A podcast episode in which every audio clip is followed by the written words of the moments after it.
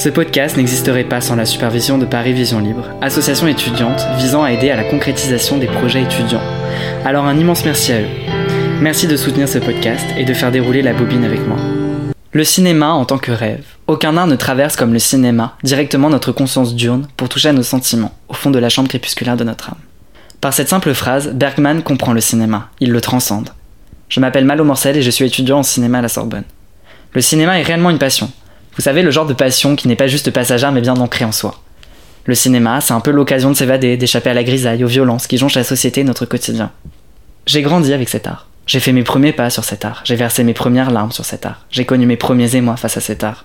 Enfin bref, je vis constamment avec cet art. Selon moi, le cinéma se définit comme l'art avec un grand A. La décision de créer ce podcast survient suite au visionnage d'une interview d'un cinéaste qui semblait totalement dans l'incapacité de pouvoir s'exprimer librement sur ses œuvres, sur son parcours et sur la relation que celui-ci entretenait avec l'art, à cause d'une contrainte de temps imposée par le média qui l'avait invité. Autant en emporte la bobine est l'occasion de laisser libre la parole aux réalisateurs et acteurs pour qu'ils puissent parler de leur parcours, de leur métier, de leur passion du cinéma, de leur rapport à l'art. Ce podcast leur laissera le temps qu'il faudra, 30 minutes, une heure, deux heures, pour échanger, apprendre à les connaître, apprendre également à les apprécier comme moi je les apprécie. C'est un comédien qui est empreint d'un réel entrain pour son gagne-pain, qui pénètre à son tour le terrain. Sa devise? Celui qui n'essaye pas ne se trompe qu'une seule fois. Le dimanche 3 novembre 2019, Emmanuel Ménard s'est présenté face à moi pour la nouvelle interview de Autant n'emporte la bobine. Empreinte d'une très grande angoisse, celle-ci s'est aussitôt envolée lorsque le voyant de la prise son s'est allumé. Bon allez, trêve de discussion, je vous laisse maintenant avec le deuxième invité. Emmanuel Ménard,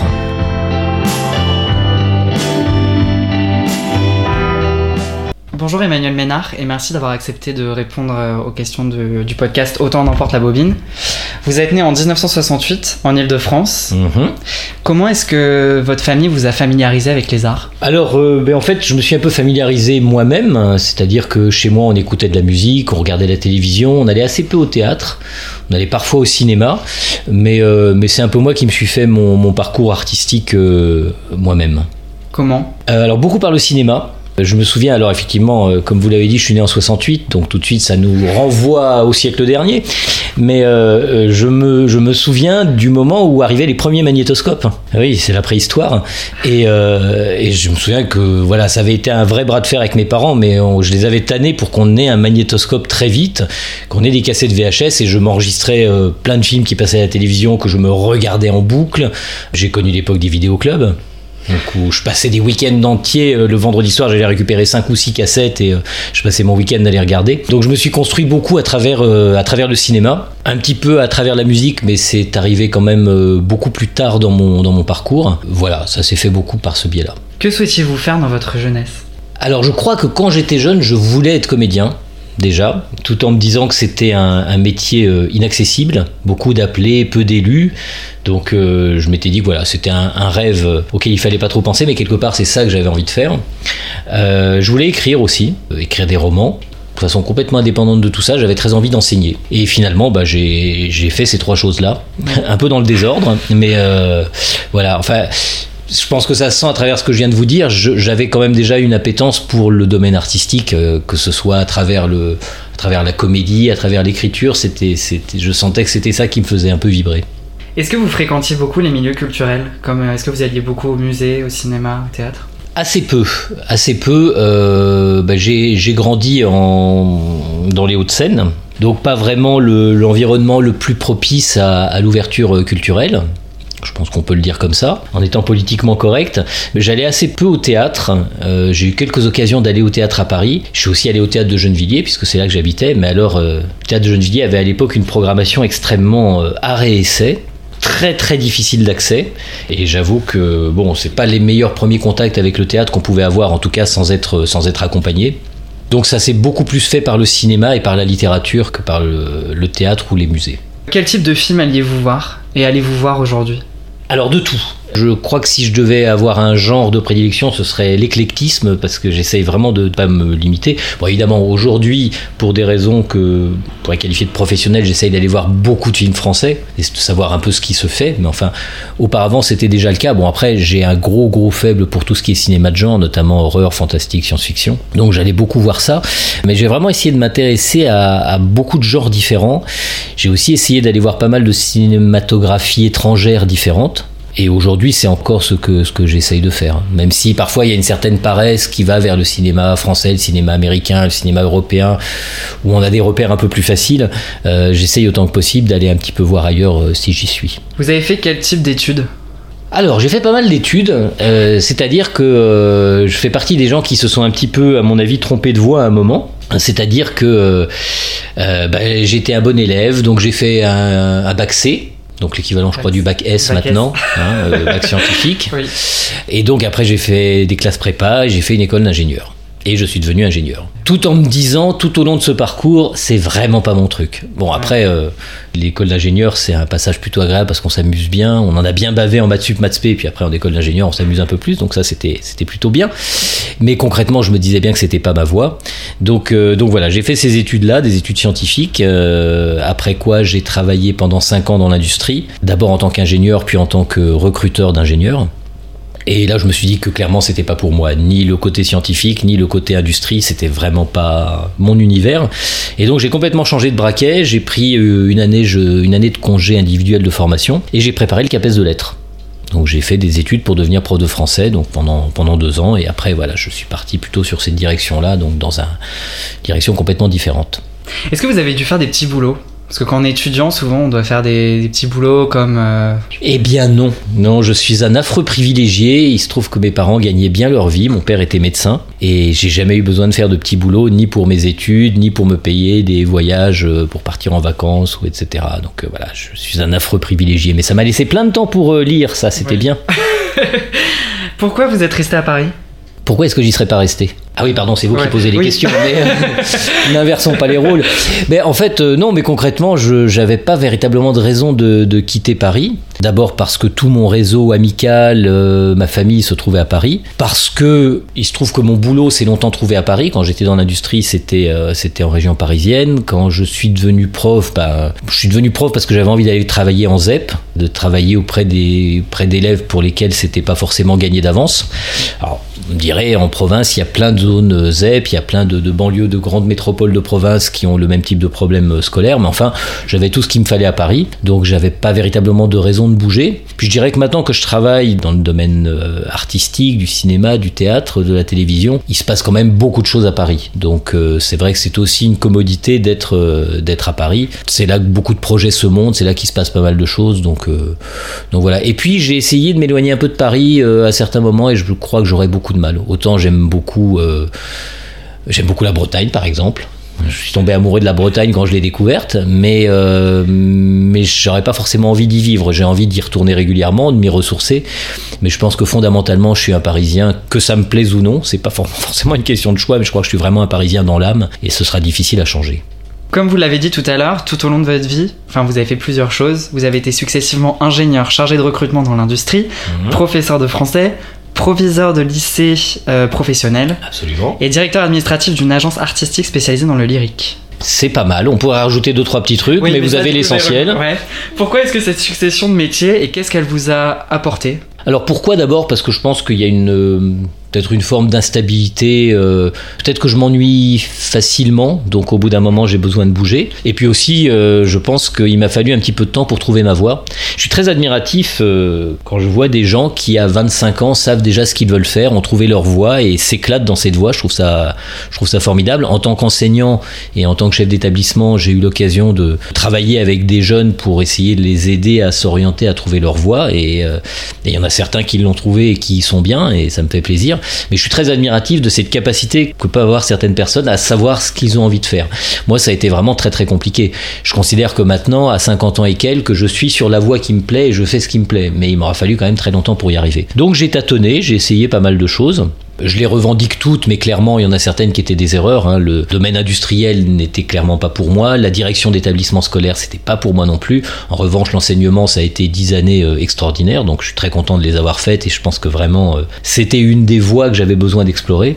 Mais voilà, je pense que c'est surtout qu'il m'a fallu tâtonner avant de trouver, euh, de trouver ma place. Après, ce que ça m'a apporté, bah, clairement, ça m'a, entre guillemets, fait perdre un petit peu de temps pour arriver euh, là où je suis et pour arriver dans, une carrière qui est celle où, où je m'éclate et où je pense que je, je devais aller. Mais en même temps, ça fait tout un matériau de vie et d'expérience qui est très utile, notamment dans la carrière de comédien. C'est un bagage que très souvent je convoque lorsque je dois jouer. Quand je dois jouer un proviseur, et je me rappelle quand j'étais proviseur, ok, d'accord, mais bon, au-delà de cette vision un peu basique des choses, il y a le fait que euh, je suis passé par un certain nombre d'expériences professionnelles et, du coup de situations professionnelles, que ce soit du conflit, du stress, euh, tout ce qu'on peut imaginer dans le, dans le cadre professionnel, euh, qui sont des choses que maintenant je réinvestis en termes de jeu d'acteur. Vous pensez que pour être un bon acteur, il faut y avoir une personnalité éclectique?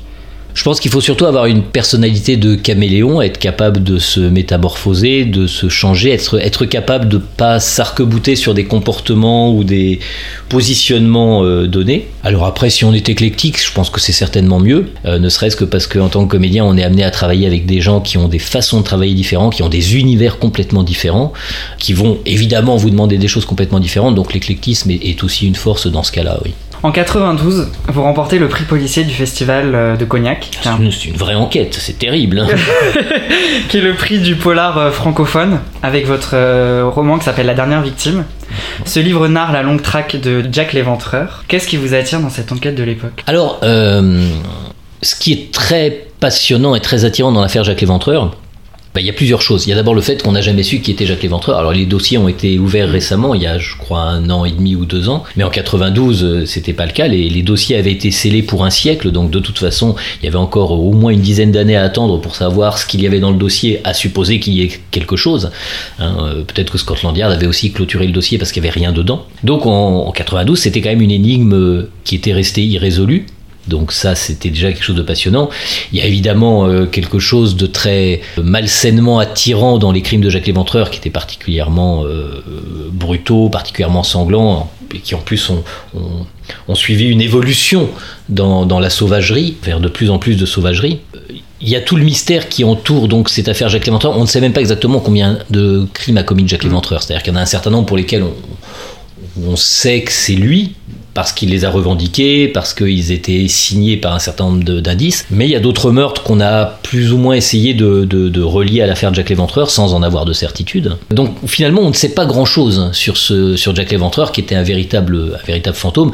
Il y a eu également plein d'hypothèses qui ont été émises sur l'identité de Jacques Léventreur. On est monté jusqu'à la famille royale, on est monté jusqu'à un, immigré euh, euh, d'Europe de l'Est qui aurait été euh, qui aurait été un fou sanguinaire. Enfin, on a eu toutes les explications, toutes les hypothèses possibles. Et du coup, c'est une histoire fascinante. C'est pour ça qu'il y a eu autant de romans, autant de films sur le sujet. Et puis, quand je me suis intéressé à l'affaire Jacques Léventreur, il y a quand même une hypothèse dont je me suis dit, mais c'est bizarre, on n'a jamais envisagé que Jacques Léventreur soit oui. Ça, vous je voulez délivrer le. Je m'arrête à temps.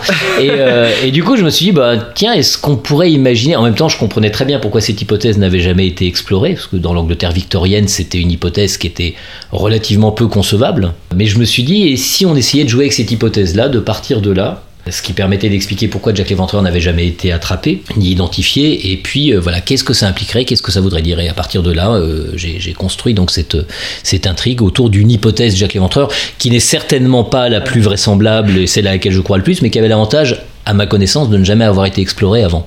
Comment est-ce qu'on fait pour s'approprier les us et coutumes de la fin du 19e siècle? Alors ce que j'ai fait moi, je ne sais pas si c'est la bonne méthode, mais ce que j'ai fait moi, c'est que j'ai beaucoup beaucoup lu. Alors beaucoup lu de romans de cette époque-là, évidemment. Euh, comme beaucoup de gens à, mon âge, j'avais dévoré euh, tous les Conan Doyle, tous les Sherlock Holmes en long, en large et en travers. Évidemment, euh, Stevenson avec euh, Dr. Jekyll et Mr. Hyde. Donc toute cette littérature du, du, Londres victorien, du Londres de la fin du 19e siècle. Et puis également pas mal de livres d'essais, de livres documentaires sur Jack l'Éventreur, puisque là aussi il y en avait des, il y en a des palanqués, hein, évidemment. Beaucoup d'études ont été consacrées à l'affaire. Et donc voilà, j'ai essayé de m'imprégner de toute cette littérature-là la fois en termes de connaissances concrètes, Euh, dans la dernière victime, il y a des, éléments qui sont extrêmement concrets, comme par exemple des minutes de, certaines des audiences qui ont été tenues autour de l'affaire Jacques Léventreur, les lettres qui ont été écrites par Jacques Léventreur à la police. On sait que c'était très probablement lui qui les a écrites parce qu'il y avait des détails qui n'avaient pas été divulgués au public et qui figurait dans les lettres. Donc très vraisemblablement, c'était bien l'auteur des meurtres qui était, euh, qui était aussi l'auteur des lettres. Donc je me suis immergé dans cette littérature-là en termes de, détails concrets et puis également en termes d'ambiance et même ce que j'essayais de faire en termes de style. C'est-à-dire que la dernière victime euh, est écrite dans un style très très très 19e, enfin avec euh, toutes les coquetteries stylistiques qu'on peut trouver dans la littérature anglaise de la fin du 19e siècle et que j'ai essayé un petit peu de m'approprier. J'ai essayé d'écrire dans le style de, de l'époque qui est pas du tout le style dans lequel j'ai pu écrire mes autres romans. Donc ça a été voilà, ça a été ça. Et puis évidemment, on revient sur le cinéma, quel un certain nombre de films, que ce soit des, films sur Jack l'Éventreur, des adaptations de Dr Jekyll et Mr Hyde ou des films qui de façon générale se passaient dans le Londres de la fin du 19e. Ce prix Cognac ne vous a-t-il pas apporté une certaine pression supplémentaire dans votre travail d'écriture? Notamment dû du coup à votre maison d'édition qui vous a pas un peu bah, forcé à écrire encore plus du coup Alors non, j'aurais bien aimé, j'aurais beaucoup aimé que ça se passe comme ça, mais ça s'est pas du tout passé comme ça. Alors déjà, le prix Cognac, pour moi évidemment, ça a été, euh, ça a été une extase absolue. C'était le premier roman que je publiais et donc qu'il soit en plus publié avec un prix et qu'il soit publié aux éditions du Masque, c'était c'était le Graal. Enfin pour moi, je, je, suis passé directement au 7e siècle, au 7e ciel, pardon, en, un instant. Après, j'en suis retombé assez vite, c'est-à-dire que après le prix Cognac, j'ai envoyé mon second manuscrit euh, à la directrice de collection. On n'avait pas eu des rapports d'une cordialité absolue au moment de la dernière victime, hein, mais bon, on s'était jamais tapé dessus. Mais bon, voilà, senti que ça, ça n'allait pas devenir la meilleure copine de ma vie. Bon. Bref. Nonobstant, je lui ai donc envoyé mon deuxième manuscrit et on s'est vu pour en parler après qu'elle l'a eu lu. Et elle m'a dit bon, il y a beaucoup trop de dialogues, euh, c'est pas très bien écrit, euh, la narration est pas bien menée, etc. Euh. Enfin, de toute façon, si ça n'avait tenu qu'à moi, on n'aurait pas publié ton premier roman. Donc, autant vous dire que ça a un petit peu scellé la fin de mes relations professionnelles avec les éditions du Masque. Ils n'ont pas publié le deuxième roman et ils n'en ont pas publié d'autres par la suite.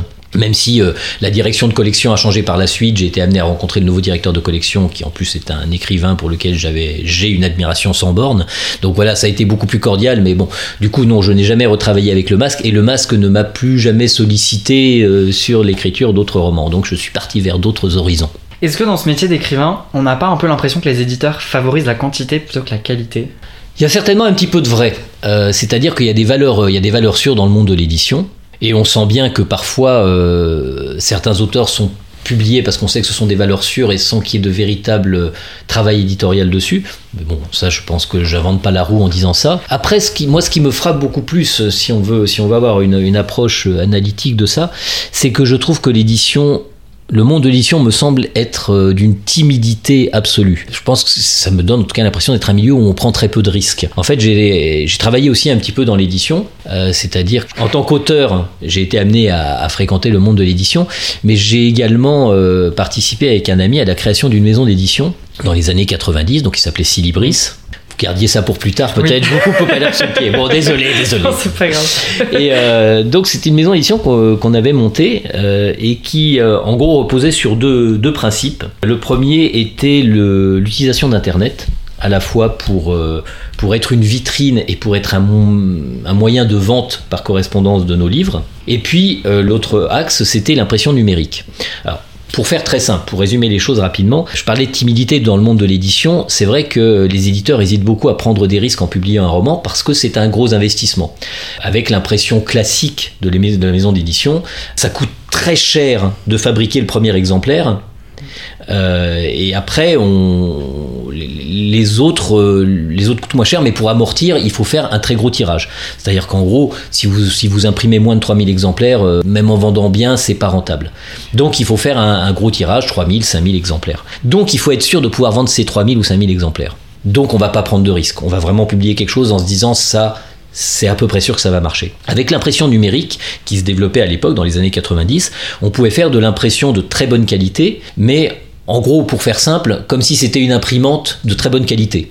C'est-à-dire qu'on pouvait faire 100 exemplaires et à la limite, ça coûtait pas spécialement cher. Ça coûtait 100 fois le prix d'un exemplaire. On n'était pas dans la même logique d'amortissement qu'on va avoir avec l'impression classique. Donc, ce qu'on s'était dit avec Olivier Guénon, qui était donc le, créateur des éditions Silibris et auquel j'étais venu prêter main forte, c'était essayer de découvrir des nouveaux auteurs, des auteurs inconnus, des premiers romans, qu'on imprimait en impression numérique, donc en prenant un risque financier extrêmement limité, extrêmement calculé, et qu'on essayait de vendre par le biais d'Internet. Bon, il se trouve que ça n'a pas marché, pour un certain nombre de raisons, dont au moins deux. C'est que premièrement, je pense que c'était un peu trop tôt. La vente par Internet était encore quelque chose qui, euh, au moins en France, était très embryonnaire. Donc euh, clairement, le, réseau commercial qu'on essayait de construire par Internet ne fonctionnait pas. D'ailleurs, l'essentiel de nos ventes se sont faites euh, par des librairies dans le monde réel. Et puis, l'autre élément qui a été très limitant, ça a été que la critique littéraire ne s'est jamais vraiment intéressée à nos, à nos romans parce que ben, on n'était pas Gallimard, on n'était pas Albin Michel, et que la timidité dont je parlais dans le monde de l'édition à mon avis, elle, s'étend aussi beaucoup au monde de la critique littéraire. Et donc, il a été très très difficile de faire parler de nos livres. Et dans la,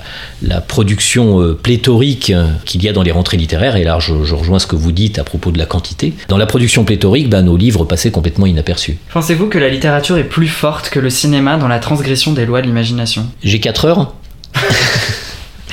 non, c'est une très bonne question. C'est une très bonne question, mais qui nécessiterait euh, beaucoup de réflexion et beaucoup de temps, je pense, pour euh, y répondre. Euh, je suis pas sûr. On pourrait arguer que la littérature est, plus, puissante dans tout ce qui est transgression de l'imaginaire parce que le fait qu'il n'y ait pas de visuel dans la littérature ouvre plus les portes de l'imagination que euh, si vous lisez un roman, vous pouvez l'imaginer, 50 euh, lecteurs vont pouvoir l'imaginer de 50 façons différentes, alors que 50 spectateurs qui vont voir le film adapté auront une vision qui sera la vision imposée par le réalisateur. Après, j'ai quand même l'impression que, ne serait-ce qu'à travers les moyens techniques dont on dispose, le cinéma aujourd'hui euh, abat une à une toutes les limitations, toutes les frontières qu'on pourrait avoir à ce que l'imagination autorise. Donc je pense que ce sont deux médias qui, tous les deux, ont la même puissance dans le, dans, dans, dans le domaine de la transgression, de l'imagination et du dépassement des, bornes de l'imagination. Pas forcément avec les mêmes modalités, pas forcément avec les mêmes moyens, mais à l'arrivée, je crois qu'on peut, on peut dépasser les barrières aussi bien avec la littérature qu'avec le cinéma. Vous avez des genres bien différents en fonction des lectures qu'on peut faire de vos œuvres. La dernière victime qui est un policier, mhm. Le sommeil du juste qui est un récit d'anticipation à la frontière de la dystopie. Mhm.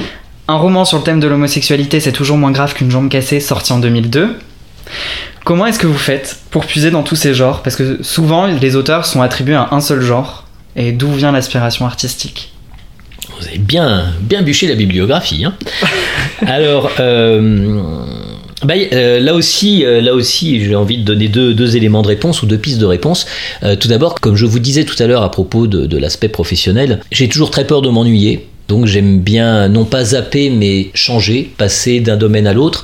Et c'est vrai que je trouvais amusant d'écrire un roman humoristique, euh, La jambe cassée, d'écrire un roman policier comme euh, La dernière victime, ou d'écrire Le sommeil du juste dans le domaine de l'anticipation, c'est-à-dire des, genres très différents, avec des styles également très différents. Hein. Euh, de La dernière victime où j'ai essayé d'adopter un style très très marqué 19e, une écriture très très très 19e britannique, alors que, euh, par exemple, euh, La jambe cassée est écrit dans un style euh, lui aussi très spécifique, mais radicalement différent. Donc c'est aussi une envie d'aller voir plusieurs genres différents, d'aller taper dans plusieurs genres différents. Je mettrais ça un petit peu en regard de ce que je disais tout à l'heure aussi sur les films, d'essayer de ne pas être prisonnier d'un genre de film ou d'un type de film, d'essayer d'aller voir un petit peu de tout, et en tant que comédien, d'essayer d'être un petit peu dans ces différents... d'œuvrer dans des genres très différents. Et puis je crois que c'est aussi assez naturel, en fait, d'écrire dans, dans plusieurs genres différents, de se frotter à plusieurs genres différents.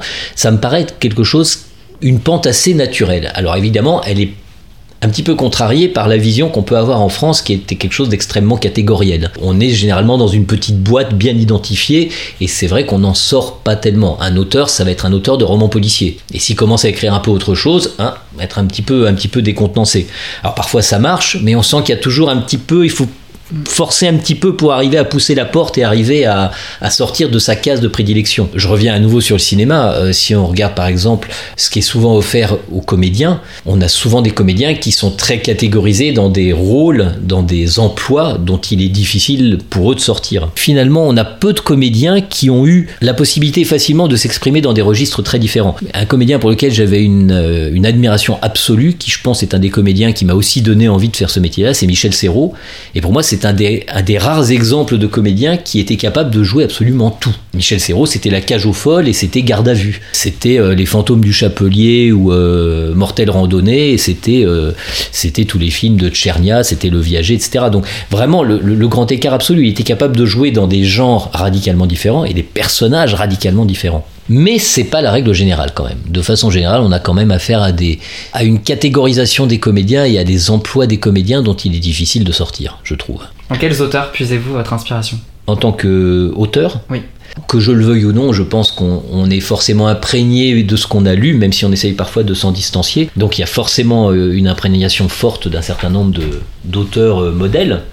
Et puis, euh, et puis il y a ceux dont on s'inspire de façon beaucoup plus consciente et explicite. Bah, il y a tout, tout ce dont j'ai parlé à propos de la dernière victime, hein, toute cette littérature britannique de la fin du 19e. Je parlais tout à l'heure d'un auteur que j'admirais beaucoup, qui est devenu, qui était directeur de collection au masque, c'est Serge Brussolo, que, pour moi est un. Alors lui, pour le coup, c'est la quantité et la qualité. C'est-à-dire qu'il il a, une production qui, en termes de quantité, est juste hallucinante. Je ne sais pas combien de romans il publie par an, mais qui sont à chaque fois brillants et d'une imagination absolument euh, stupéfiante quoi. Il arrive à chaque fois à surprendre, à partir dans des directions qu'on n'imaginerait pas. Et alors lui en plus a cette immense qualité qui tape dans tous les genres. Il fait euh, de l'horreur, du policier, de la science-fiction, du roman historique, toujours un petit peu teinté de policier fantastique, mais du roman historique. Enfin, il est capable de taper dans tous les genres avec, euh, avec toujours autant de talent.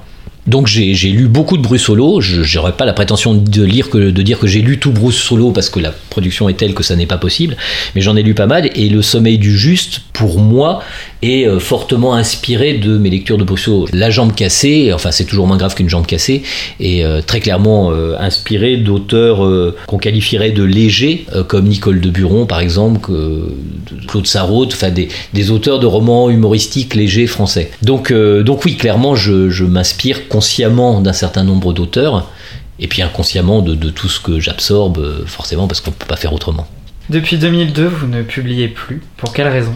Parce que je n'écris plus, en tout cas, de romans. L'écriture romanesque, c'est à la fois une aventure passionnante, et puis c'est une aventure très ingrate, parce que c'est un travail en solitaire. Et puis c'est un travail très long, c'est-à-dire qu'écrire un roman, c'est minimum un an, un an et demi, deux ans, surtout si on compte les relectures, le fait de donner à lire ce qu'on a écrit à des gens qui ont un avis euh, un peu pertinent.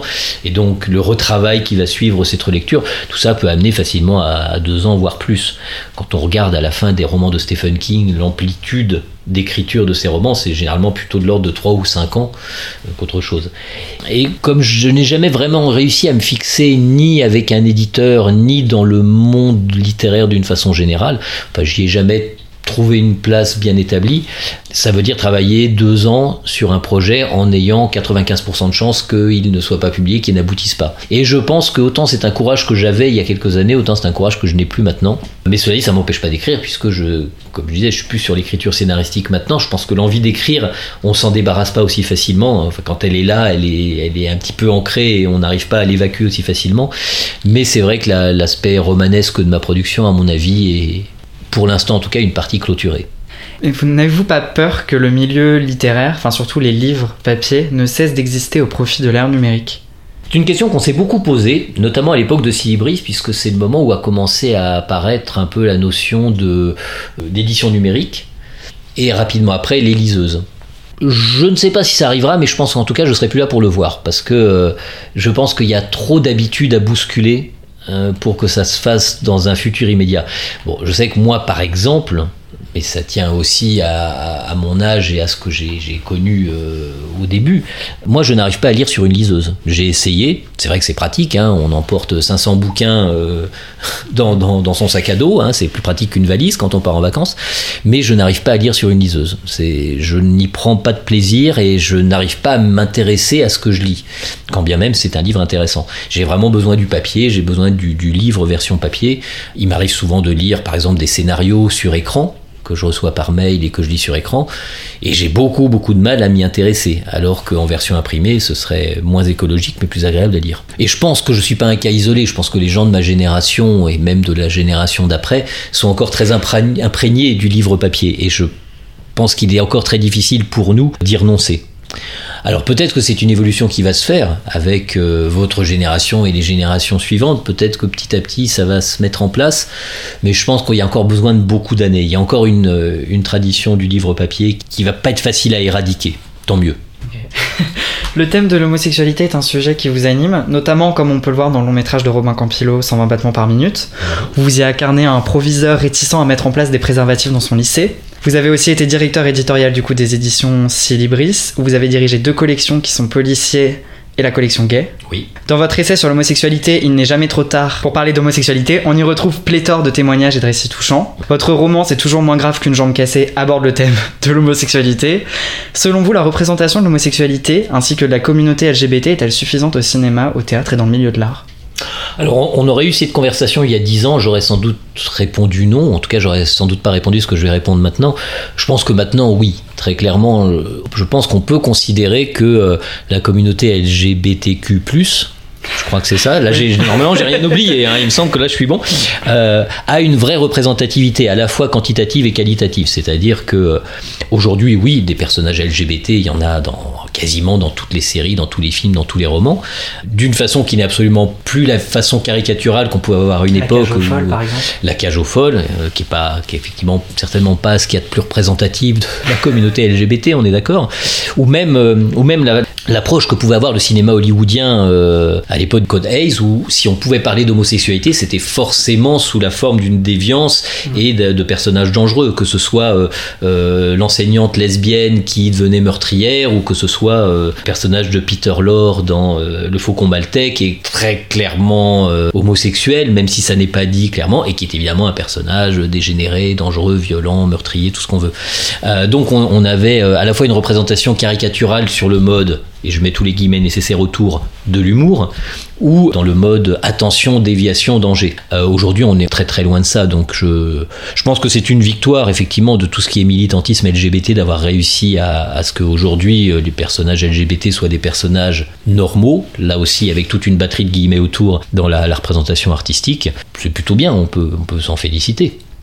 Si on observe votre carrière, vous avez beaucoup écrit à la fin des années 90, un peu dans le début des années 2000, et vous n'avez commencé votre carrière d'acteur qu'en 2012 dans le film Quai d'Orsay de Bertrand Tavernier. Pour quelle raison avoir voulu vous lancer dans cette aventure et pourquoi à ce moment précis? Pourquoi avoir voulu se lancer dans cette aventure? Ça, c'est très simple. C'est parce que je pense que c'était ce que j'avais en moi, que j'avais envie de faire, probablement depuis toujours, explicitement ou non. Donc euh, voilà. Alors pourquoi à ce moment-là? Bah, Parce que je pense que parfois on est prêt à un certain moment pour certaines aventures et pas pour d'autres. Et je crois que c'était le moment pour moi. J'avais vécu un certain nombre de choses. J'étais aussi arrivé à un confort matériel ou à une sécurité matérielle qui me permettait de me lancer dans quelque chose d'aussi euh, aléatoire qu'une carrière artistique sans me mettre en danger. Donc euh, je pense que ça a joué aussi. Et puis je pense qu'il est arrivé un moment où je devais avoir dans les 45 ans à peu près, si j'ai bien fait le calcul par rapport aux dates euh, que vous avez rappelées, où je me suis dit, bon voilà, j'ai eu une vie sérieuse, j'ai fait des métiers très sérieux, j'ai été un bon petit soldat pendant plein d'années, maintenant il faut que je me fasse plaisir, maintenant il faut que je m'éclate et que j'aille là où j'ai envie d'aller. Et c'est ce que j'ai fait, en essayant de me lancer dans la carrière de comédien, d'abord d'une façon j'ai envie de dire amateur en parallèle de mon, de mon travail euh, officiel et rémunérateur. Et puis petit à petit, je me suis aperçu que ça marchait, que ça me plaisait encore plus que ce que je pensais que ça me plairait. Et du coup, euh, bah, je suis allé plus loin et j'ai passé le cap de la professionnalisation, mais parce que je pense que c'était le moment où j'étais prêt à le faire. Vous êtes apparu dans le film Journal de femmes de chambre de Benoît Jacot en 2015, qui est l'adaptation de l'œuvre littéraire d'Octave Mirbeau du même nom. Selon vous, par quel procédé un film peut-il réussir à être fidèle à l'œuvre littéraire? La vraie question est est-ce qu'il faut qu'elle Est-ce qu'il faut que est-ce faut être fidèle à l'œuvre littéraire? Alors la question de la de l'adaptation, euh, on va dire cinématographique, hein, pour pour faire simple, audiovisuelle, l'adaptation cinématographique du roman, c'est une question qui pourrait nous occuper pendant toute l'après-midi. Je crois que fondamentalement, le problème des adaptations cinématographiques, c'est que les gens vont les voir en attendant de trouver la même chose que ce qu'ils ont trouvé dans le roman. Ce qui n'est forcément pas possible. Le plaisir ne peut pas être le même et ce qui va être apporté ne peut pas être la même chose. Depuis que je suis parti sur ce point de vue-là, je ne suis plus déçu quand je vais voir des adaptations de romans. Enfin, parfois je suis déçu parce que le film n'est pas bon, mais en tout cas, euh, je n'ai plus cette déception automatique qu'on a de se dire ah oui mais euh, ça se passe pas comme dans le roman, euh, il manque des personnages, euh, tel truc qui se passait dans le roman ça se passe pas, c'est pas normal, etc. Donc la fidélité, si fidélité il doit y avoir, elle est beaucoup plus, je pense, dans l'esprit du roman que dans la lettre. J'ai un exemple très précis en tête. Le, nom de la rose a été pour moi, quand je l'ai lu, un roman inadaptable. Je me suis toujours dit, de toute façon, on peut peut pas faire une bonne adaptation de ce, ce roman, c'est pas possible. Puis Jean-Jacques Hano a fait son adaptation, qui pour moi est un film exceptionnel, extraordinaire, et incroyablement fidèle à l'œuvre. C'est-à-dire que si, si on veut, si on veut faire une échelle de fidélité entre euh, adaptation et œuvre originale, je dirais que le nom de la rose est dans le top de la fidélité. Alors que la fin est radicalement différente. Euh, je vais spoiler le roman et le film. Donc pour ceux qui n'ont ni lu ni vu, vous pouvez couper là maintenant et puis vous, revenez dans 5 minutes. Euh, dans le roman, la sorcière entre guillemets dont est amoureux Atso meurt sur le bûcher et Bernardo Guy, le méchant inquisiteur, arrive à s'échapper de l'abbaye avant qu'elle soit dévorée par les flammes. Donc il s'en sort. Donc ça se termine très mal. Hein. Euh, la jeune fille meurt et le méchant s'en sort. Dans le roman, c'est le contraire. Hein. La sorcière toujours avec des guillemets, est délivrée in extremis. Hein. c'est le troisième bûcher qui n'a pas le temps de brûler parce qu'elle est délivrée par les, paysans avant qu'on mette le feu à son bûcher. Et puis euh, Bernardo carrosse de Bernardo Guy est, attrapé, est agressé, attaqué par les, paysans au moment où il quitte l'abbaye et euh, il bascule dans le vide et euh, Bernardo Guy s'empale sur, sur les, les, rayons de la roue du chariot. Donc donc c'est radicalement différent à la fin. Et pourtant, on est dans une adaptation complètement fidèle même si la fin a été changée, même si les ressorts euh, importants du dénouement ne sont plus les mêmes. C'est dans ce sens-là que je dis que la fidélité, elle se juge à l'esprit de l'œuvre et pas du tout à la lettre. On peut, on peut décider de changer complètement la fin, ça n'empêche pas de produire une œuvre qui, dans l'esprit, est vraiment puise à la même source que l'œuvre littéraire. Est-ce qu'on vous a déjà proposé une adaptation d'une de vos œuvres? Jamais, malheureusement. Moi, je l'ai proposé. Hein. hein. c'est pas. Là, j'ai récemment avec un ami, nous avons travaillé à une adaptation euh, sérielle du Sommeil du Juste. Bon, la dernière victime, on n'en parle pas parce que ce serait un film en costume, donc c'est cher. Enfin, bon, c'est euh, c'est clairement pas par là qu'on se dirigerait, je pense, dans un premier temps. Mais en tout cas, bon, pour l'instant, ça, ça ne s'est jamais ni présenté ni concrétisé. Ce que je trouve dommage parce que j'ai toujours écrit avec, je crois, l'arrière-pensée de l'adaptation derrière. Enfin, j'ai toujours écrit des romans en visualisant les scènes et en décrivant ce que j'avais l'impression de voir sur un écran. Donc, euh, donc voilà, j'aimerais bien. Après, je pense qu'en tant qu'auteur, je serais forcément déçu, là pour le coup, euh, malgré tout ce qu'on vient de dire sur l'adaptation, la fidélité, je pense que je serais forcément déçu après en voyant sur, l'écran euh, l'adaptation, donc c'est peut-être pas plus mal comme ça. On va maintenant aborder la série américaine Genius, qui suit le parcours de grands innovateurs. La saison 1 s'intéressait à Albert Einstein, la saison 2 s'intéressait à Pablo Picasso. Vous êtes apparu dans la saison 2, aux côtés de Antonio Banderas et Clémence Poésie. Mhm. Vous y incarné un médecin. Comment qualifieriez-vous votre rapport à la peinture de manière générale? Très distant. Je dois admettre que euh, j'ai pas une sensibilité à la peinture euh, énorme. Euh, j'ai jamais eu de formation à la peinture. On parlait d'accompagnement culturel euh, ou d'accompagnement artistique euh, en début d'entretien, et c'est vrai que j'ai jamais eu cette formation esthétique à la, peinture, donc ça s'est fait un peu sur le tas. Et je dois admettre que généralement, je suis assez peu sensible à la peinture. Peu de peintres me touchent. Donc si je vous demande votre œuvre préférée de Pablo Picasso, vous n'êtes pas capable Non? Euh, non, je, je, serais assez incapable. J'aime bien la série des Minotaures, mais la série des Minotaures dans la, enfin, la partie, je dirais, euh, plus au début, c'est-à-dire plus figurative entre guillemets avant, avant les expérimentations de, de Picasso. Je, je, fais exprès de pas répondre Guernica parce que c'est trop facile. Donc euh, voilà, ça c'était la, réponse que je laisse de côté. Donc je ne dis pas Guernica. Mais, mais oui, non, effectivement, je suis pas un grand connaisseur de l'œuvre de Picasso. Picasso dit L'art lave notre âme de la poussière du quotidien. Êtes-vous en adéquation avec cette citation? Je dirais plutôt, j'attends plutôt de l'art qu'il me donne une autre façon de voir et d'interpréter la poussière du quotidien. La, poussière du quotidien, je pense qu'elle nous, elle nous colle au basque constamment, particulièrement en ce moment. Enfin, je ne sais pas si c'est si c'est un effet d'optique, mais je, je, je, trouve que le monde euh, dans lequel nous sommes là aujourd'hui en 2019 me fait de plus en plus peur, me satisfait de moins en moins. Alors c'était sans doute dû à l'insouciance de la jeunesse. J'ai l'impression qu'il y a 30 ans, on n'était pas dans une telle impasse, ou en tout cas on ne le ressentait pas. C'était peut-être aussi une question d'information. Peut-être qu'on l'était, mais ça ne se savait pas, ça ne se voyait pas. Mais j'ai l'impression qu'on est quand même là dans une situation euh, très lourde, très pesante. Et l'art, c'est peut-être la façon de voir cette poussière du quotidien dont il est difficile de se laver avec euh, d'autres yeux, peut-être des yeux plus optimistes ou des yeux qui permettent de comprendre mieux. Donc je serais plus dans l'explication que dans le, le lavage. Qu'est-ce qui change avec une production étrangère sur le plateau par rapport au réalisateur? Alors j'ai peu d'expérience puisque euh, je réfléchis avant de dire une bêtise, mais non, c'est ça, Genius est aujourd'hui ma seule expérience de production non française donc production américaine en l'occurrence. Et donc j'ai un peu du mal à, tirer des généralités de, ça. Après, ça a été une expérience qui n'a rien eu à voir avec toutes les expériences de tournage françaises euh, précédentes ou, euh, suivantes. Hein. C'était assez étonnant. Déjà, euh, sur Genius, j'avais une demi-journée de tournage. pour cette demi-journée de tournage qui se tournait à Budapest. La production m'a fait venir quatre jours en avance normalement trois jours en avance, mais comme euh, il y avait un dimanche, euh, ça fait quatre jours en avance pour éviter des problèmes. Ils ont bien fait d'ailleurs parce que j'ai eu des problèmes d'avion. C'était le moment où il y avait des tempêtes de neige sur Paris, les avions ne partaient pas. Enfin bon, bref, c'était l'apocalypse. Et donc, euh, ben, je me suis retrouvé à passer quatre jours tout frais payé à Budapest pour tourner une demi-journée. Donc ça, c'était, c'était déjà plutôt agréable. J'ai pas le sentiment que ça se passe comme ça avec les productions euh, françaises, en tout cas pas tel que je l'ai vu, et pas pour des petits rôles comme ceux que j'ai, ceux que j'ai pu tenir et que je tenais dans, dans Genius. Et puis, euh, il y a eu une efficacité dans ces demi-journées de tournage, alors que pour le coup, j'ai trouvé très souvent aussi dans les productions françaises. Hein, mais, mais tout est allé très très très très vite. Rétrospectivement, j'ai eu un petit coup de vertige en me disant, ah, bon, c'est déjà fini, quoi. Je, je, suis arrivé, donc maquillage, je me suis retrouvé transporté sur le plateau avec les deux autres euh, comédien. On a, fait, euh, on a fait une répétition. Donc je suis arrivé, tac, on m'a collé, on a fait une répétition. Il y avait 15 personnes pour la répétition parce que ça tournait à trois caméras. Donc euh, il, y avait, euh, il y avait les trois cadreurs, il y avait, il y avait deux, ou, deux ou trois chefs-op, il y avait des preneurs de son. Enfin, il y avait 15 personnes. Je me retrouve à faire ma répétition en anglais. J'étais un petit peu dans mes petits souliers pour être parfaitement honnête. Donc on a répété. Ah oui, ok, très bien, c'est bon, bah, vous pouvez y aller. On règle les cadres, etc. un quart d'heure après, on est revenu, on a tourné, on a fait une prise, deux prises, trois prises de chaque axe et c'était fini j'ai eu l'impression que c'était fini avant même de m'être rendu compte que ça avait commencé. Donc ça a été un peu, un peu tourbillonnant. Euh, ça aurait pu tout à fait se passer comme ça avec une production française. Mais là, en plus, il y avait le côté euh, être à l'étranger, être avec une équipe qui était un mix euh, américaine-hongroise. Donc c'était, il y a eu un côté, voilà, j'ai pas compris ce qui m'était arrivé.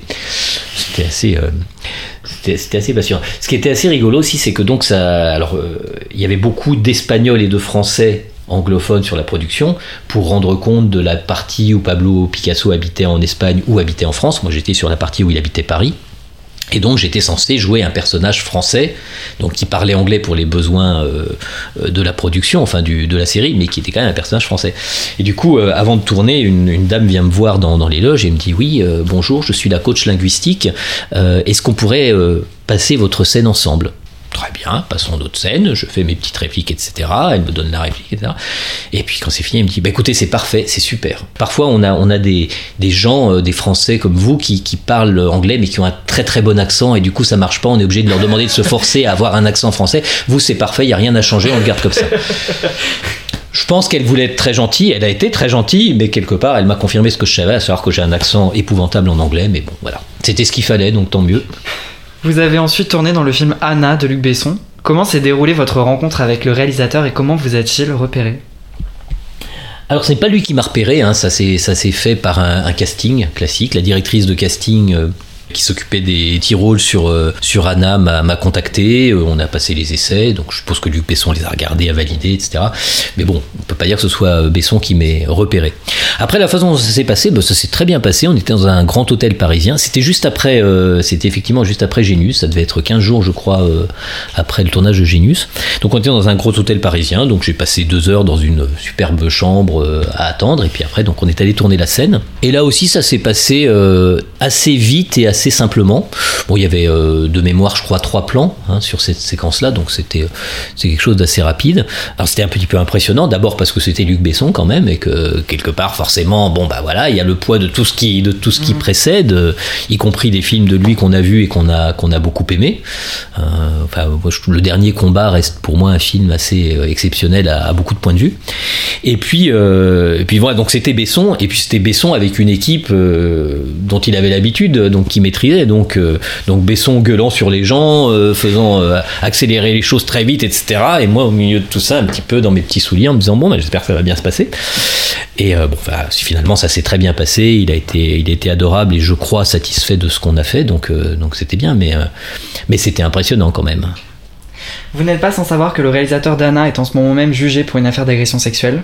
Est-ce que vous ressentez dans le milieu du cinéma une ère post-MeToo ou est-ce qu'on ressent de la part des réalisateurs une certaine crainte dans leur manière d'agir et d'être à l'encontre de leur actrice? J'ai jamais vraiment été confronté à ça, c'est-à-dire que le fait d'être dans une ère post-MeToo, c'est certainement vrai, et de ce, que de ce que peuvent me raconter des amis essentiellement.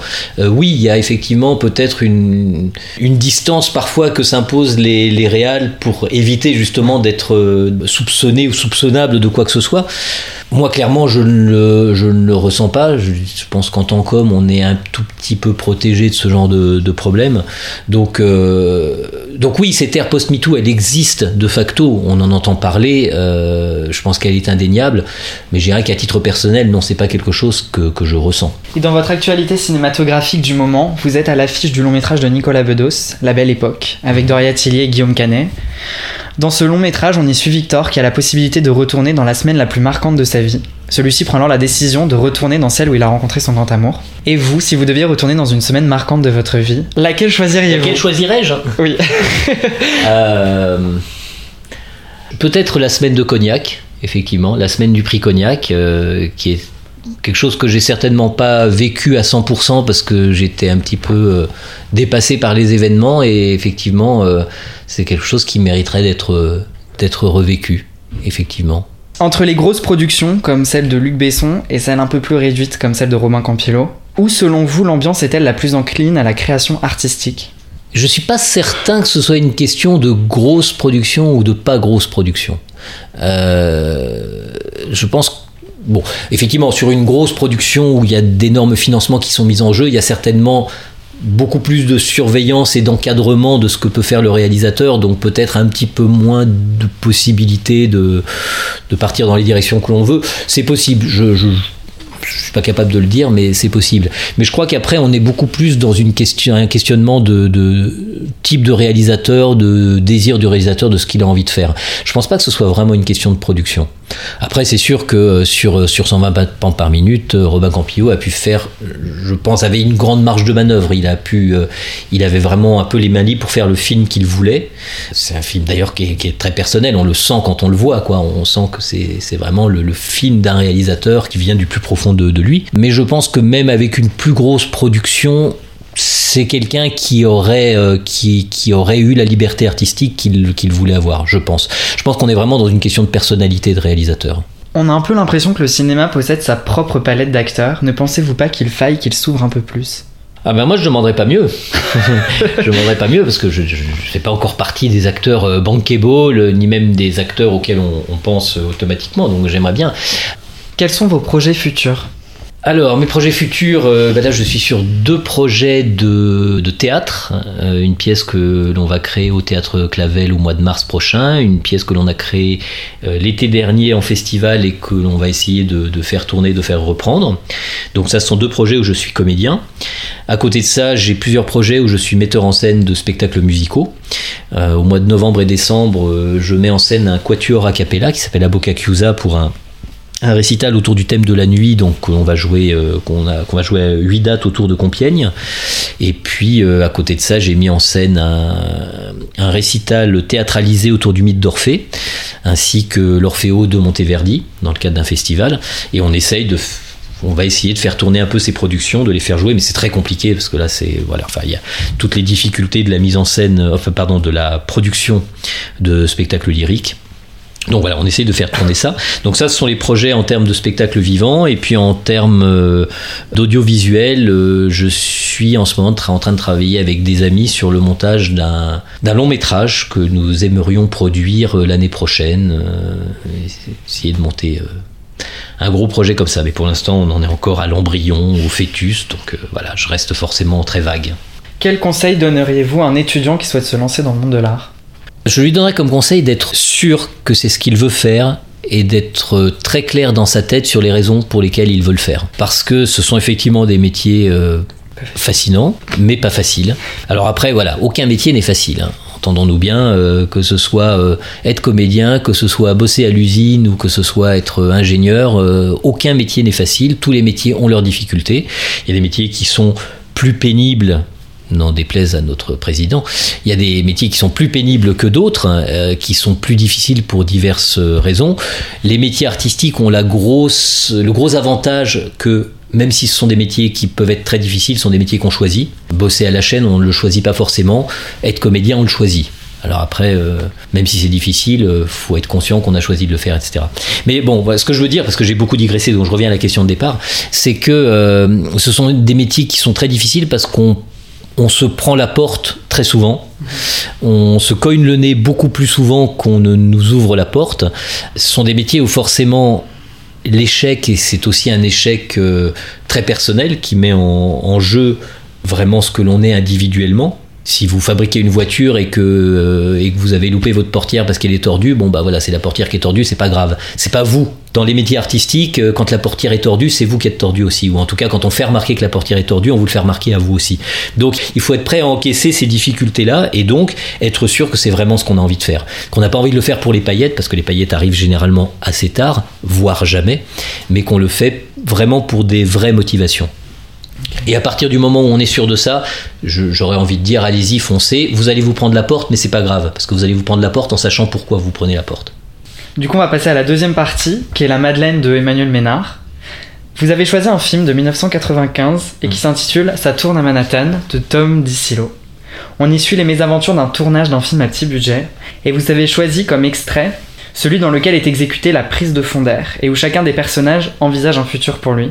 On peut voir le protagoniste incarné à l'écran par Steve Buscemi s'imaginer recevoir une récompense ultime pour son long métrage, qui est en quelque sorte le rêve qu'il souhaite atteindre. Quel est vous votre plus grand rêve? Alors j'en ai évidemment beaucoup, puisqu'on parle cinéma, je vais rester sur euh, mes rêves cinématographiques. Mon rêve cinématographique, euh, je dirais que c'est un jour de choisir pleinement ce que je fais et ce que je tourne. Je suis très clairement dans une phase de ma carrière où euh, je suis choisi plus que je ne choisis. Et je pense que ça doit être un grand bonheur pour un comédien d'être dans l'autre configuration, D'être euh, celui qui choisit, voilà, et de, de pouvoir choisir ou ne pas choisir tel ou tel projet. Donc euh, aujourd'hui, je dirais que sur un plan cinématographique, euh, mon rêve, il est là. Pourquoi avoir choisi cet extrait-là? D'abord parce que c'est un film que j'aime beaucoup, beaucoup, beaucoup, que j'ai vu tout à fait par hasard, parce que ça tourne à Manhattan, ça donne pas envie. On dit souvent qu'il y a beaucoup de drogue dans le cinéma, que la drogue circule beaucoup. Je pense que parmi les traducteurs de titres, elle doit beaucoup, beaucoup circuler. Donc le titre est absolument pas vendeur, mais un jour, bah, je suis tombé tout à fait par hasard sur ce film, je l'ai regardé et j'ai trouvé ça formidable. Je j'étais pas comédien à l'époque, mais j'avais beaucoup aimé le film. Et puis je l'ai revu plus tard, après être devenu comédien, et je l'ai encore plus adoré parce que au-delà du film, au-delà du fait que c'est un très bon film, ça raconte tellement ce que l'on vit sur des tournages. Et cet extrait de, de la prise d'air à la fin, on a fini le, tournage, ça y est, c'est fini, c'est bon, fin de journée. Ah non, pas fin de journée, non, il faut qu'on fasse la prise de fond d'air avant de terminer. Donc c'est vraiment le tout dernier truc qu'on fait avant de clôturer. euh, alors la journée de tournage, et là en l'occurrence même le tournage tout court, puisque c'est vraiment la fin euh, du tournage du film euh, dans, dans sa tourne à Manhattan. C'est un moment qui est très émouvant parce qu'effectivement, c'est le moment où on se tait, on bouge pas, puisqu'il faut surtout pas faire de bruit, donc tout le monde est complètement centré sur soi-même. On est en train de digérer la journée de tournage qu'on vient de vivre, dans le cas particulier de se dire bah, c'est la dernière journée de tournage pour ce projet-là, donc c'est toujours un petit peu un petit pincement au cœur. Et c'est un moment qui est très très très particulier, qui est très unique, ce, moment du silence où on prend le, son vide, le fond d'air. Euh, c'est voilà, c'est un moment qui moi me touche toujours beaucoup quand je suis en tournage. Et donc dans ce film, je le trouve effectivement très touchant. Dans quelles circonstances et avec qui ou grâce à qui avez-vous découvert ce film? Je me souviens absolument pas. Un mot pour décrire ce film? Touchant, je crois, parce que vraiment, ça raconte ce qu'on endure quand on essaye de faire un tournage de briques et de broc avec pas de budget ou très peu de budget. Donc euh, faut tourner de nuit pour bénéficier du lieu qu'on peut pas avoir en journée ou alors euh, il faut se colter avec euh, l'ego de la personne un tout petit peu célèbre qu'on a réussi à avoir pour le tournage et qui euh, du coup vous en fait baver des ronds de chapeau etc bon toute chose que j'ai pas véritablement vécu puisque moi je suis pas du tout réalisateur et je n'ai pas l'ambition d'être réalisateur. Donc j'ai pas vraiment eu à affronter ces problématiques là mais je les ai vues affronter sur des tournages. Et même si le film est très drôle je le trouve également très touchant parce que c'est vraiment ce qu'il raconte En quoi est-ce qu'il vous inspire et en quoi cet extrait-là a une influence sur votre vie d'artiste? C'est juste un extrait qui moi me a une résonance me fait vibrer parce que parce que chaque fois que sur un tournage on, on vit ce moment là je ne peux pas m'empêcher de me rappeler de ce passage là dans le film euh, et qui en plus c'est un passage enfin moi la première fois que j'ai vu le film j'ai pas vraiment compris ce passage là le moment où ils doivent tous se taire pour enregistrer euh, pas de bruit, je, je comprenais pas. Et après avoir vécu ce genre de situation, je dis ah oui d'accord ok, je, je, je, je comprends. Donc c'est quelque part c'est un petit peu euh, c'est une sorte de moment euh, qui parle et qu'on partage entre tous les gens qui ont déjà fait des tournages. Si demain vous étiez ostracisé sur un glacier seul au fin fond de l'Antarctique, quel serait le livre, la musique et la peinture qui vous accompagneraient dans ce périple? La peinture, je sais pas, probablement du Dali. Bah oui, parce que par rapport à ce que j'ai dit tout à l'heure, je suis pas très sensible à la peinture, mais en revanche, j'aime beaucoup Dali. Et je trouve qu'il y a plein de tableaux de Dali qu'on peut regarder 50 fois et y trouver 50 fois des choses différentes. Il y en a qui sont étudiés pour, hein, avec euh, tout ce qui est illusion d'optique. euh, il y en a qui sont faits pour, mais même ceux qui, je crois, ne sont pas étudiés pour euh, dévoiler un profil qu'on n'avait pas vu ou des choses comme ça, il y a toujours des choses à découvrir. Donc je me dis que Dali, voilà, ça permettrait de passer, de supporter quelques années.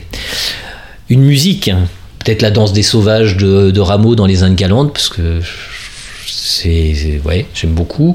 Euh, et un livre. euh, le Monde selon garde de John Irving, c'est un bouquin absolument magnifique, c'est extraordinaire et, euh, c'est un livre inadaptable qui a été adapté avec Robin Williams, qui était pas très connu à l'époque, c'était au début de sa carrière avec Glenn Close notamment, et le film est aussi bouleversant que le livre. C'est un livre qui m'a parlé de moi où je me suis dit mais à certains moments, je me dis mais c'est pas possible. Comment il sait que je pense ce genre de choses, l'auteur? C'est pas possible. Ça m'a fait la même chose avec Kundera, avec certains livres de Kundera, où en fait, en les lisant, je me disais mais c'est incroyable. Il est en train de décrire exactement ce qui se passe dans ma tête que j'aurais été incapable de formaliser, et là je le lis noir sur blanc d'une façon complètement rendue complètement évidente. Et je pense qu'il y avait beaucoup de ça dans le monde selon Garp. En plus, le monde selon Garp, c'est l'histoire d'un- de quelqu'un qui écrit, qui essaye d'écrire et qui écrit des romans très personnels dont tout le monde se contrefout, alors que sa mère écrit des romans peut-être beaucoup moins littéraires, mais se met à avoir, euh, un succès euh, planétaire. Il faut gérer ça, quoi. Euh, Je pense qu'il y avait peut-être aussi cette, cette problématique qui résonnait chez moi. C'est parti pour la troisième partie qui s'appelle Vol au-dessus d'un nid de questions. Donc dans cette partie, c'est de nombreuses questions que sont venues me poser certaines personnes quand j'ai dit que je vous invitais euh, pour ce podcast. Donc, bah, à, part ma mère et ma voisine palier, je ne vois pas qui, mais bon. Euh, vous avez joué dans plusieurs euh, séries, notamment Clem, Plus belle la vie. Qu'est-ce qui change entre un plateau de série et un plateau de cinéma? C'est essentiellement une question de vitesse. C'est-à-dire que sur un tournage de série, on a encore moins de temps que sur un plateau de cinéma, ce qui n'est pas peu dire. Euh, il faut aller vite, il faut être efficace. Euh, je pense notamment à Plus belle la vie, qui tourne quand même euh, 53, 51 semaines par an. Il y a une semaine d'arrêt, je crois, entre Noël et le Nouvel An. Et donc, il faut, faut tourner à toute vitesse. Donc, il y a une absolue nécessité d'efficacité et de rapidité. Donc on prend un petit peu moins de temps pour installer les lumières, je pense, on prend un petit peu moins de temps pour répéter, on s'oblige à faire un petit peu moins de prises. En contrepartie, euh, la plupart des séries sur lesquelles j'ai tourné tournent à plusieurs caméras. Donc ça permet aussi un gain de temps. Euh, c'est parfois le cas en cinéma, mais euh, j'ai l'impression que c'est moins systématique. Donc voilà, on est plus dans cette logique-là, dans la logique d'aller vite. Après, je dirais que les fondamentaux restent les mêmes, c'est-à-dire qu'on a absolument besoin d'avoir une vraie direction d'acteur, on a besoin que l'image soit belle, etc. Donc voilà, les fondamentaux restent les mêmes. Quel personnage de littérature rêveriez-vous d'incarner? Ah bah là aussi, il y en a plein. Moi, je suis beaucoup plus attiré par les personnages secondaires, donc forcément, euh, voilà, on y pense moins. Le personnage de Vautrin chez Balzac, je trouve que le personnage est extraordinaire. Et donc forcément, euh, c'est un personnage que j'aimerais beaucoup euh, incarner, un, personnage que j'aurais adoré jouer, mais maintenant je, ne veux pas le jouer parce que de toute façon c'est pas possible de passer derrière Anthony Hopkins, donc il a, il a tué le game comme on dit. Mais euh, il n'y aurait pas eu Anthony Hopkins, j'aurais rêvé de jouer Hannibal Lecter. hein. Mais bon, ce sera pour une autre vie. Le genre cinématographique qui vous fait le plus rêver?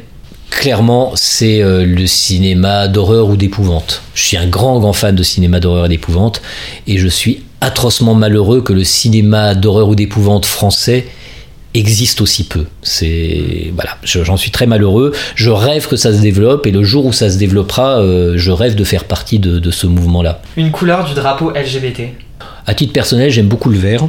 Une expérience qui vous a marqué sur un tournage? Le fait d'avoir tourné avec Robin Campillo, c'était spécial quand même parce que parce que j'ai adoré Eastern Boys, j'avais beaucoup aimé Les Revenants. Enfin, c'est vraiment quelqu'un avec qui je n'aurais même pas rêvé de tourner un jour. Et le fait que ça se passe, bah, c'était une expérience en soi extraordinaire. Il s'est rien passé d'extraordinaire, c'est juste qu'en partant, je me suis dit, bah voilà, j'ai tourné avec Robin Campillo. Et ben, ouais. Je me souviendrai de ça, je raconterai ça à mes petits-enfants. Comment faites-vous pour intégrer la peau d'un personnage? J'essaye avant tout de le comprendre et partiellement adhérer à son point de vue. Euh, à partir du moment où on arrive à, à, comprendre le personnage, à comprendre ses motivations, je pense que déjà on a fait un grand pas pour entrer dans sa peau. Et puis après, c'est essayer de trouver un maximum de convergence entre le personnage et soi. Comme vous apparaissez dans le clip de Joyce Jonathan, mon héroïne. Mais c'est terrible, il n'y a rien qui vous a échappé. Est-ce que vous pouvez nous chanter un passage? Non. Non Clairement, non, parce que sinon tout le monde euh, déconnectera du podcast, ce serait très mauvais pour, euh, pour l'audience. C'est parti pour la quatrième partie, qui s'appelle À bout de phrase. Vous avez deux choix, et il faut en choisir un. Si je vous dis travelling ou panorama Travelling. Encre ou plume? Encre. Tavernier ou Personnaz, qui sont deux personnes avec lesquelles vous avez tourné sur Quai d'Orsay? Oh, dur. Euh, on va laisser parler la quantité, Tavernier. Mourir brûlé ou mourir noyé Peut-être brûlé, je crois qu'on suffoque assez vite, donc, euh, donc ça doit être moins long, ça doit durer moins longtemps peut-être, je crois, j'espère. Dans l'édition ou écrivain? Écrivain. Série ou cinéma? Dur dur, hein. en 2019 je vais dire série. Littérature ou cinéma? Aujourd'hui cinéma. Adaptation ou création originale? Création originale. Réalité ou imagination? Oh, imagination. César ou le prix Cognac? Prix Cognac. Liberté, égalité ou fraternité euh, Mais c'est pas possible, c'est un seul mot ça. Autant on emporte le vent ou autant on emporte la bobine Ça fait un peu faillot, mais je vais dire autant on emporte la bobine parce que j'ai pas beaucoup aimé autant on emporte le vent. Ah d'accord. non, c'est un très beau film, mais ça véhicule une idéologie avec laquelle j'ai beaucoup beaucoup de mal, donc euh, okay. autant on emporte la bobine. Merci en tout cas d'avoir accepté de répondre aux questions. Bah, merci beaucoup de votre invitation. Merci à Emmanuel Ménard pour la confiance qu'il a eue dans le podcast. Merci à David Valigny pour le magnifique générique composé pour l'émission. Merci également à Marwa Bendaoud pour la prise son qu'elle a su gérer avec un grand professionnalisme et aussi pour la communication qu'elle crée pour Paris Vision Libre. Merci aussi à vous qui écoutez cette interview. Continuez à dérouler la bobine, d'autant en emporte la bobine. Pour plus d'informations, suivez la page Instagram du podcast qui porte le même nom que l'émission.